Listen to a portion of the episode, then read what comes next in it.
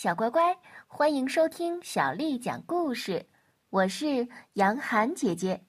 今天，杨涵姐姐继续为你讲的是中国经典儿童文学大戏《中国神话故事》，是由聂作平编著的。我们要感谢春风文艺出版社的叔叔阿姨为我们出版了这本书。第二十集，时事吕洞宾。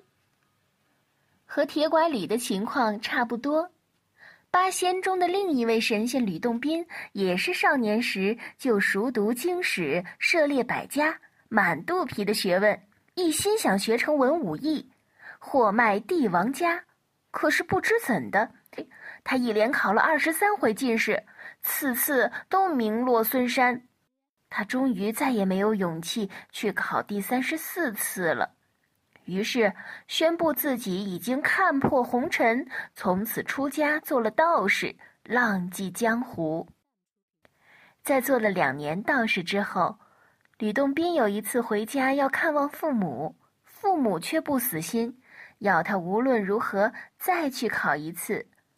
吕洞宾的心中不太乐意，可一来架不住父母的一再要求，二来呢，可能尘缘未了。他对金榜题名、出入将相仍然抱有一丝幻想。吕洞宾到长安应试的途中，住在路上的一家小店里，在这里他遇到了八仙中资格最老的汉钟离。汉钟离知道此人心中烦心未断，便决定点化他。于是，汉钟离和吕洞宾交谈起来。过了一会儿啊，汉钟离递给吕洞宾一个枕头，让他睡一会儿，因为店家正在煮小米饭，还要一会儿才能开饭呢。吕洞宾枕在那只神奇的枕头上，不一会儿就睡着了。睡着了的吕洞宾做了个梦，梦见自己如何考中了状元，当了宰相，然后儿孙满堂，享尽人间荣华富贵。但是没有想到，却因为一个偶然的原因得罪了圣上，被满门抄斩。梦中的吕洞宾又气又急，以至于大声说起了梦话。这时，汉钟离将吕洞宾叫醒，吕洞宾才悠然醒来，得知是一个梦，而且呀，这时候店家的小米饭还没有煮熟呢。汉钟离通过这种黄粱美梦，彻底打消了吕洞宾的功名利禄之心，使他从此坚定的求道修行。同时，汉钟离又实示吕洞宾，对他进行了一次又一次的考验，看看他求道的决心究竟有多大。汉钟离装出不耐烦的样子，告诉吕洞宾说：“你这个人骨气不坚，志行不定。”这辈子想要成仙的话，那是一点指望也没有了。你还是回去吧。说完，转身就走。吕洞宾闷闷不乐的回到家中，竟然发现家里人全死了。吕洞宾却毫无悲伤之意，扭头就到市场上去买棺材。但他买回了棺材，全家人又好好的活过来，这是第一事。吕洞宾到市场上去卖东西。价格说定了，买主却忽然反悔了，只肯给一半的价钱。吕洞宾毫不争执，连那已付了一半的钱也不要了，丢下货就走了。这是第二事。吕洞宾乘船渡河，行至河中，突然河水上涨，疯狂浪大，船都要翻了。可是他端坐不动，置生死于度外。这是第三事。吕洞宾在市上买了一些铜器，拿到家里一看，却全变成了黄金。他急忙寻访卖主，将这些金器都退给了对方。这是第四世。吕洞宾深夜在房中读书，忽然进来了一位美女。吕洞宾正襟危坐，毫不动心。这是第五世。吕洞宾突然遭到了强盗洗劫，弄得家徒四壁，饭也吃不起。他到地里锄地，一锄头挖了下去，发现土里有许多金子。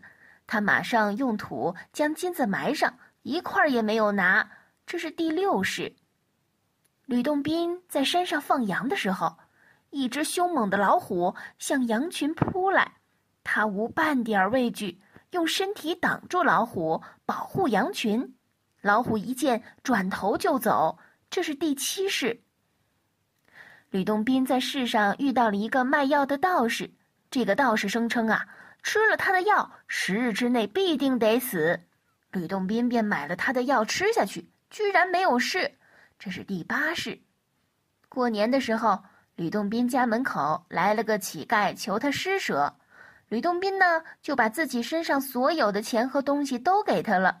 可是这乞丐啊，却贪得无厌，口出恶言，辱骂吕洞宾。吕洞宾一点也不生气，仍然气定神闲。这是第九式。最后一次，吕洞宾独处一室，忽然有无数鬼怪冲了进来。有的打他，有的骂他，吕洞宾一动不动。又来了十几个，哭嚎说：“还债，还债！”吕洞宾说：“还债吗？理所当然。”这时，忽听一声大喝，鬼怪都不见了，一个人从天而降，正是汉钟离。在经过了漫长的十次考验之后啊。汉钟离正式收吕洞宾为徒，吕洞宾在汉钟离的指导下，最终也成了神仙。这就是今天的故事了，小乖乖，今天的故事就为你讲到这儿了。如果你想听到更多的中文或者是英文的原版故事，欢迎添加小丽的微信公众号“爱读童书妈妈小丽”。接下来我要为你读的是唐朝诗人杜甫写的绝句。绝句，唐·杜甫。迟日江山丽，春风花草香。泥融飞燕子，沙暖睡鸳鸯。